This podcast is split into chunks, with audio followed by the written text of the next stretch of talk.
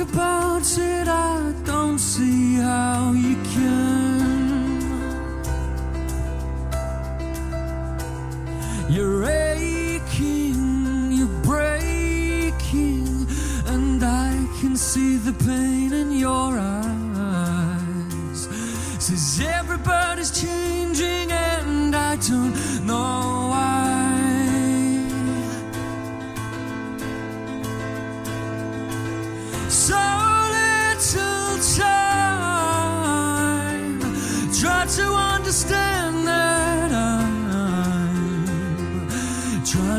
To move just to stay in the game. I tried to stay awake and remember my name, but everybody's changing and I don't feel the same.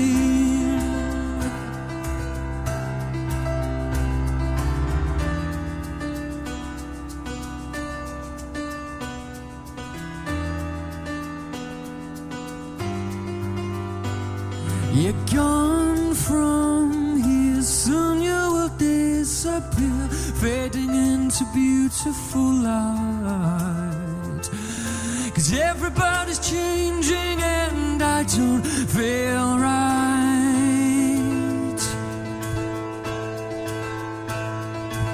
So little time, try to understand that I'm trying to make a move just to stay in the game. I tried to stay awake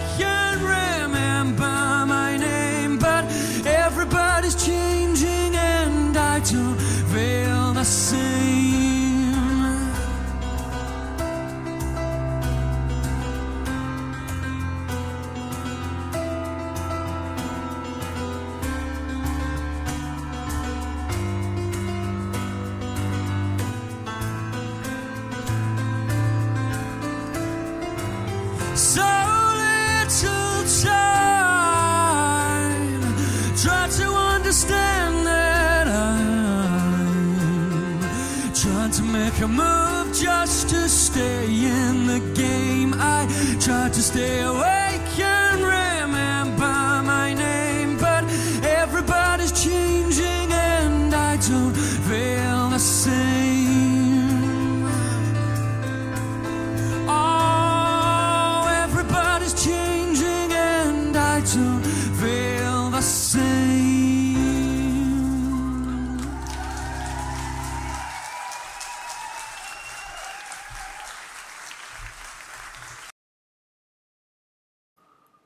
Buenas noches a todos. Son las 9 y 10 de la noche de hoy, miércoles 19 de mayo del año 2021.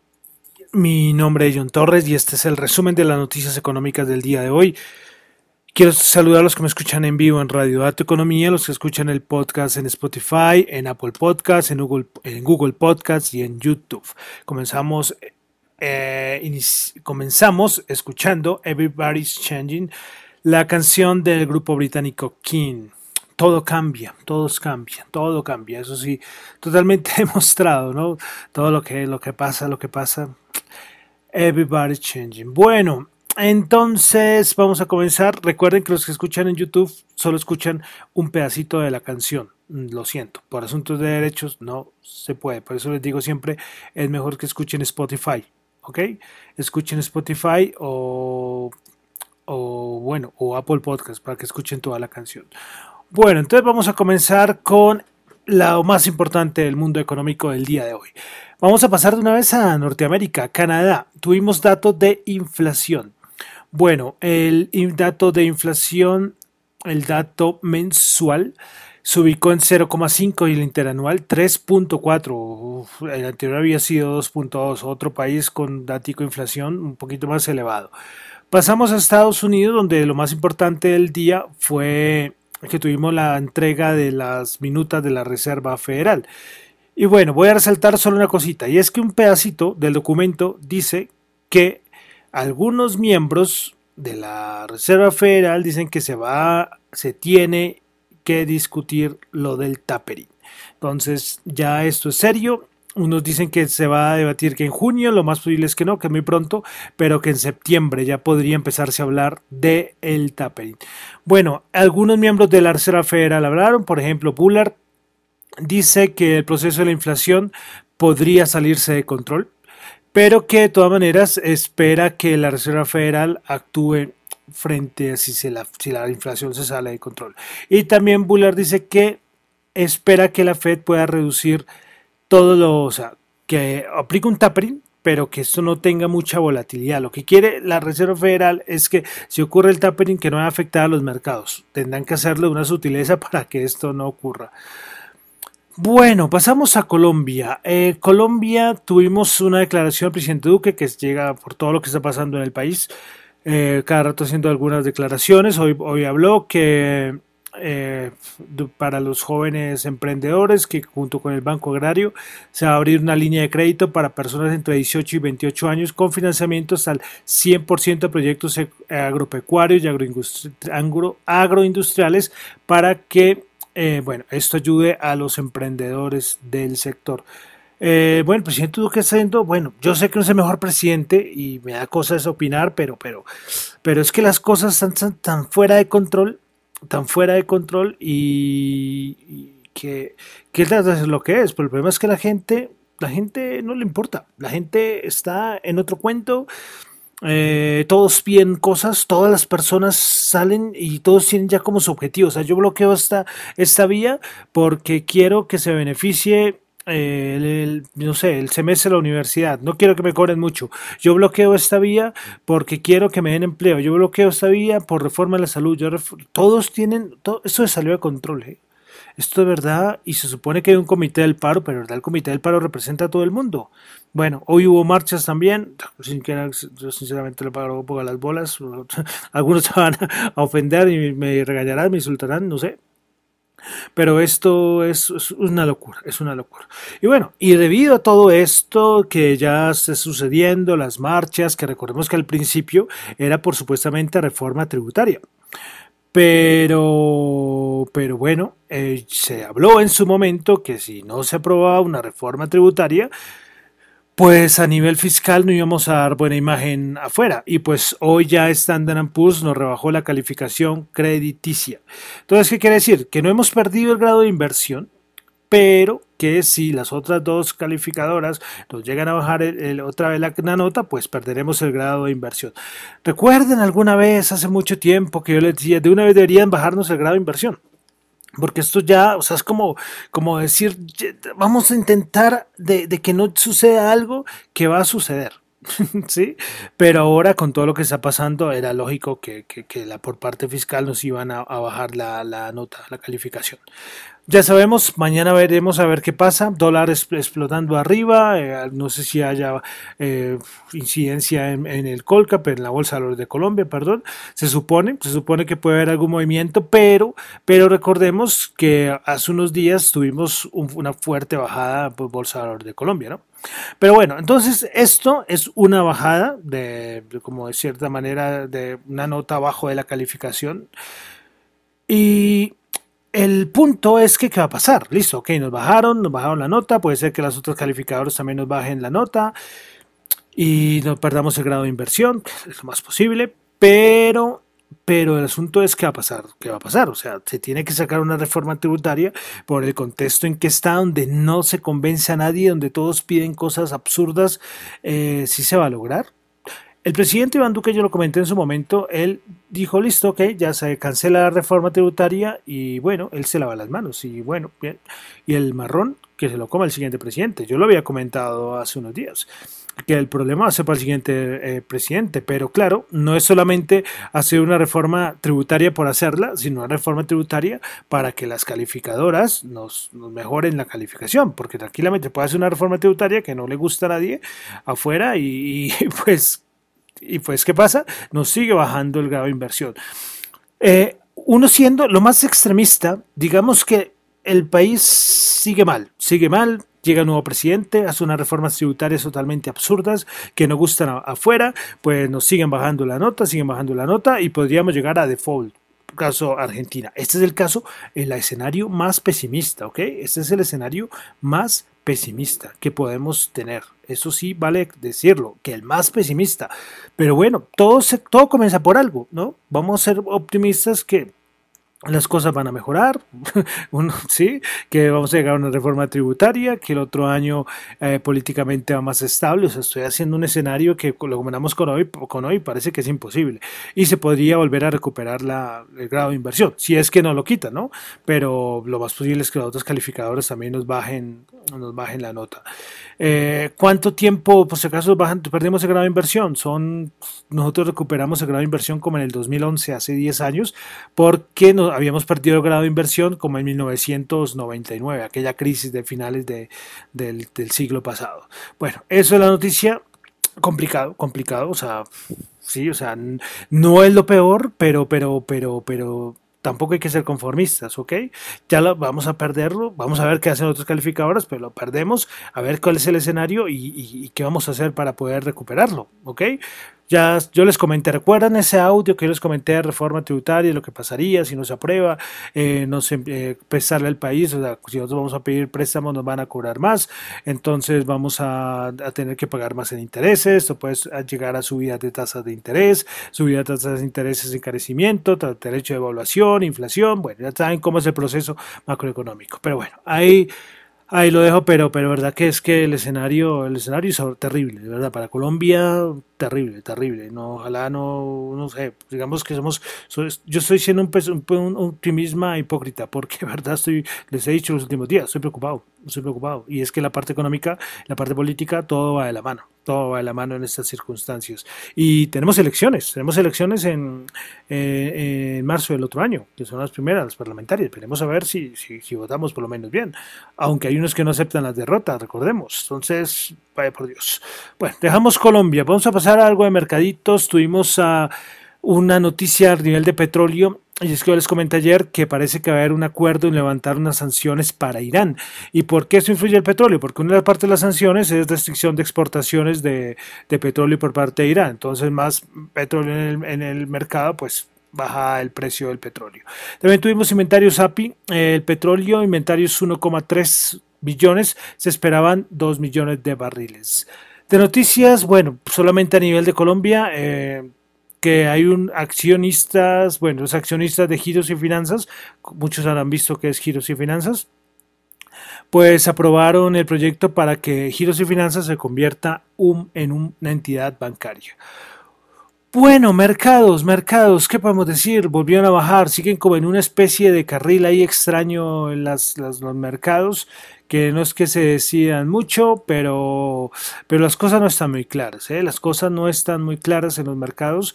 Sí se puede hablar de inflación, hoy salió las minutas de la Reserva Federal y, cuando se habla de tapering, eso asusta, entonces hay nerviosismo en el mercado, ¿vale? Y también, aunque ya lo vamos a hablar en un momentito, la parte de criptomonedas, también cuando hay crash muy fuertes, también hay partes de sectores que, también se, se sienten, ¿no? Pero eso lo vamos a ver ahorita en la parte de criptomonedas. Sí, porque recuerden que cuando baja mucho algo, entonces lo que yo salgo para compensar mis pérdidas, salgo a vender otros sectores. Entonces, hay también como una eh, equivalencia y como las criptomonedas, como vamos a ver ahorita, bajaron tanto, entonces eh, también se complica. Pero bueno, hay muchas cosas que tienen medio nervioso el mercado. Pues bueno, el Nasdaq hoy bajó 3 puntos, menos 0%, 13.299. Eh, miremos las principales perdedoras del Nasdaq 100 y ganadoras. Principales ganadoras del Nasdaq 100, Take Two Interactive 6.9, Analog Device 4.9, Maxim Integrated 4.7%. Principales perdedoras, Western Digital menos 2.6, Tesla menos 2.4% y eBay menos 2.4%. Vamos a pasar al SP500. El SP500 el día de hoy bajó 12 puntos, menos 0,2%, 4.115 puntos. Principales ganadoras del día, Take Two 6,9%, Enphase Energy 6,6%, Target 6%, principales perdedoras, Freeport menos 6,6%, No Inc. menos 5,3%, TGX Cost menos 5.2%. Vamos ahora al al Dow Jones Industrials, que el día de hoy bajó 164 puntos, menos 0,4, 33.896. Principales ganadoras del día en el Dow Jones. Tuvimos a Intel 0,9, Procter Gamble 0,2, Microsoft 0,02%. Principales perdedoras, Chevron menos 2,8, Exxon menos 2,4 y Nike menos 1,9%. Bolsa de Valores de Colombia, el Colca bajó 2 puntos, menos 0,1%, 1.265. Principales ganadoras, Caracol 2%, Celsia 1,8, Preferencial Semargos 1,5.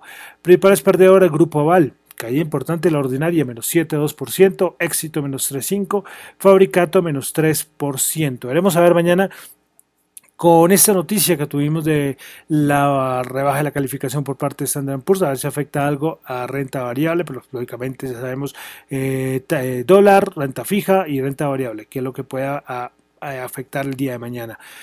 Bueno, pasamos al petróleo, WTI 63.3 bajó 2 dólares el barril, Brent 66.6 bajó 1.9, Oro que se mantiene ahí estable, 1879, bajó solamente un dólar la onza. Y bueno, y protagonista del día, el Bitcoin y las criptomonedas.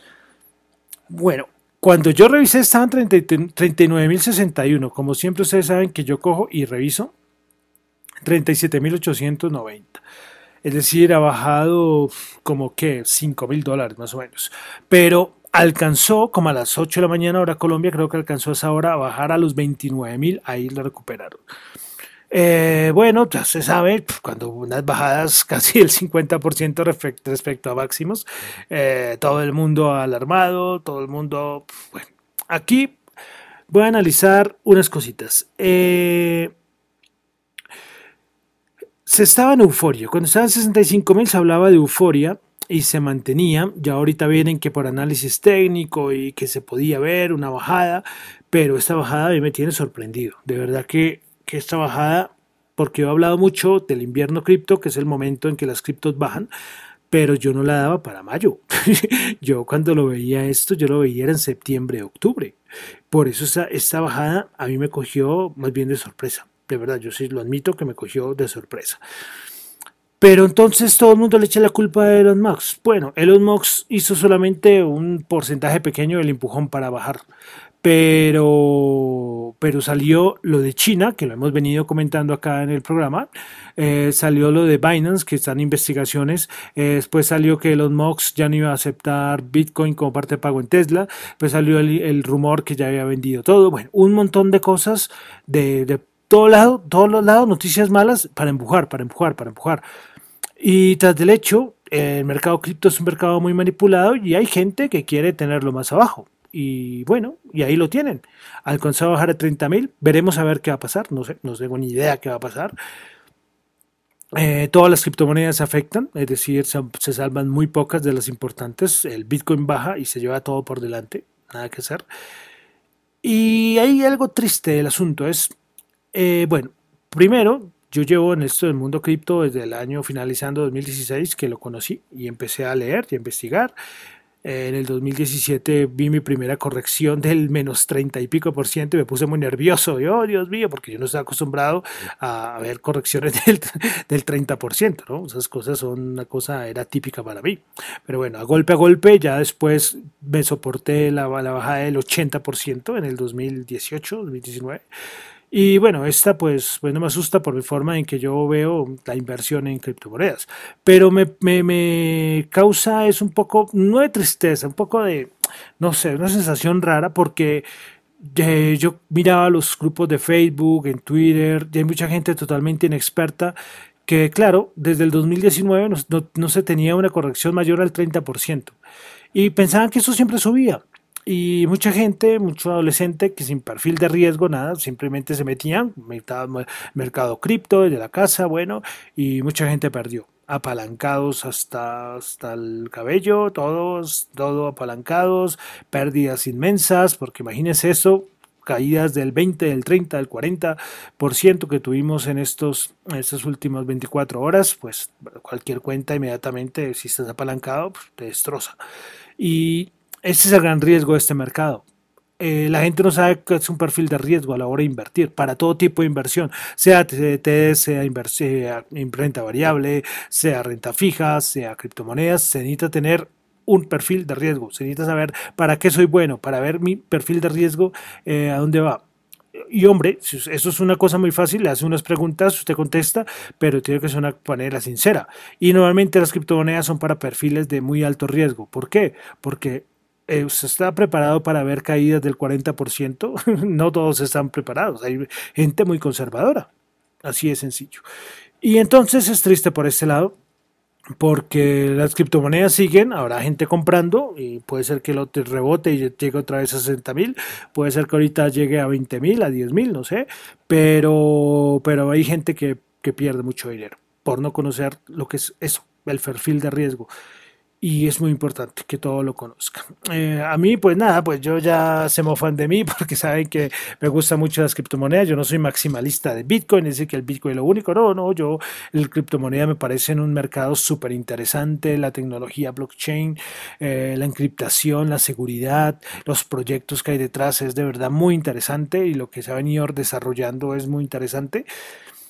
Y bueno, no estoy de acuerdo, lo coloqué en Twitter, es que hay gente que, que, bueno, se burla de ti ahora, pero cuando baja, pero cuando sube, ahí salen a decir que las criptomonedas son lo mejor y que hay que darle la oportunidad. Y después baja y ahí están diciendo, ve, yo les dije que las criptomonedas eran la peor. Hombre, no sé, yo conozco gente que desde el día uno les ha parecido que las criptomonedas son una estafa, me parece muy bien y se han mantenido. Eso es la gente que, que, vale la pena, que se mantiene en su posición. Y esos que cambian de parecer cada dos segundos, no, no, no van conmigo, ¿eh? no van conmigo, pero bueno, cada uno es libre de decir lo que quiera, ¿no? Pero bueno, eso es lo que ha pasado. Eh, hoy en las caídas varios exchanges no dejaban sacar sus criptomonedas. Eh, porque todo era una locura, caía del 20%, todo se congestiona, bueno, todo esto de los exchanges centralizados.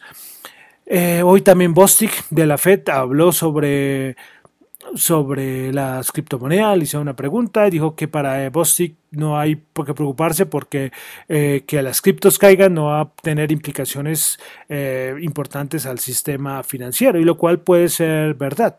Bien decía, hay un economista español muy conocido que es Daniel Lacalle, él decía, si el Bitcoin se va a cero y desaparece, los perjudicados van a ser pues los que tengan Bitcoin, que sean algunos millones de personas en el mundo.